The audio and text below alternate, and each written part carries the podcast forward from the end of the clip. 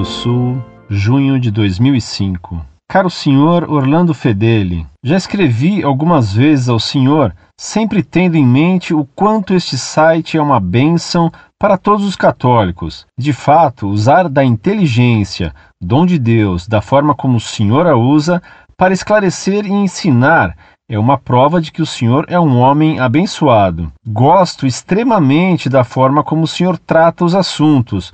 Gosto das suas palavras de consolação, de suas palavras de reprovação, sem meias medidas, sem desejo de agradar a quem quer que seja, mas apenas movido pelo amor à doutrina da nossa mãe, a Igreja Católica Apostólica Romana. Caro professor, hoje é o primeiro domingo do Advento. É também o dia em que se comemora o aniversário do Vaticano II. Cheguei há pouco da missa. Não sabia que se comemorava também o documento Sacrosanctum Concilium e que o padre falaria muito obviamente neste fato. Não espero que o senhor comente esta carta, pois ela é mais um desabafo meu do que alguma questão que precise ser respondida.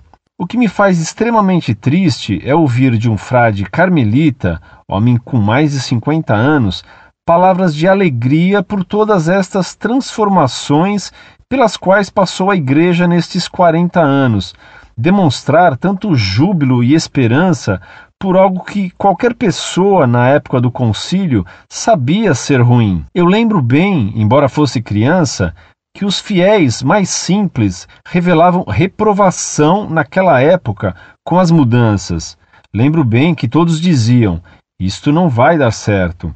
Ficou igual aos protestantes: isso não vai durar. O fato é que não deu certo. Ficou igual aos protestantes. Mas está durando muito, muito tempo.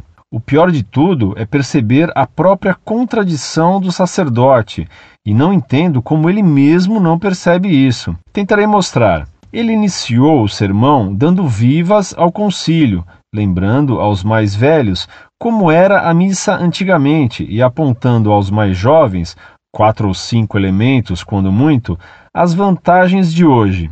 Missa em latim, missa com o padre voltado para o altar, etc. Hoje, missa que todos entendem, missa participativa, uma liturgia mais gostosa, etc. Mas conforme ele foi se estendendo no tema, ele caiu numa enorme contradição. Ele lembrou que antigamente as pessoas na igreja ficavam mais interiorizadas, oravam mais, pois havia silêncio, espaços para silêncio e que hoje não há mais.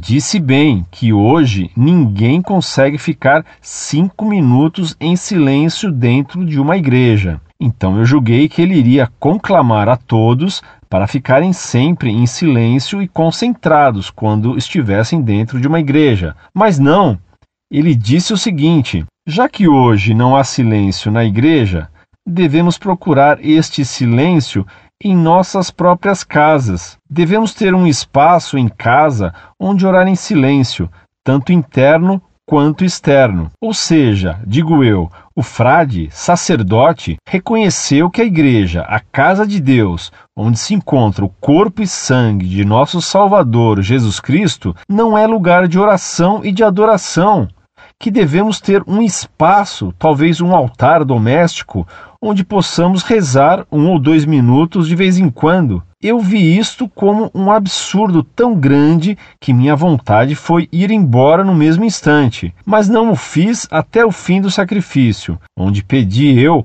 perdão a Deus e implorei que Ele não me castigue, que não castigue a todos nós por vivermos numa época em que se ouve essas impiedades.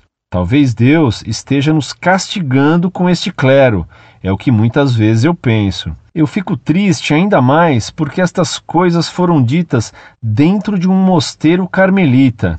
Que espírito é esse que anima a nossa igreja? O que virá disso tudo?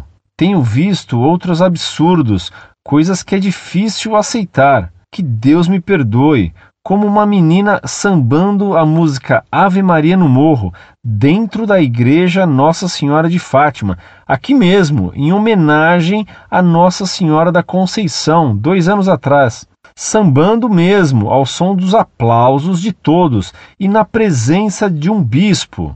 Como fica alguém que não aceita isso? Eu não tenho para onde ir. Para quem iremos, Senhor? Não foi isso que os apóstolos perguntaram a Cristo? Para onde iremos se a casa de Deus já não é a casa de Deus? Obrigado. Muito prezado, salve Maria. Que bom ter recebido uma carta como a sua, que revela uma compreensão tão profunda da missa e da crise atual da Igreja.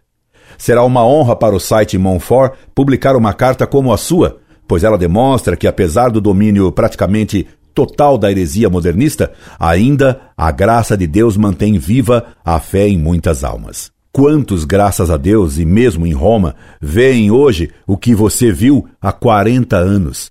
Que a missa nova, copiada da ceia protestante, não ia dar certo, que não podia dar certo, e como de fato não deu certo. Agora, graças a Deus, parece que uma nova aurora brilha no horizonte, com os decretos anunciados pela Santa Sé contra os abusos da Missa Nova. E que esses decretos parecem ser um primeiro passo para o restabelecimento da liturgia verdadeira e católica de São Pio V é confirmado pelo ódio dos modernistas contra o Papa e a seus principais ajudantes no Vaticano, entre os quais a primazia cabe, sem dúvida, ao cardeal Ratzinger.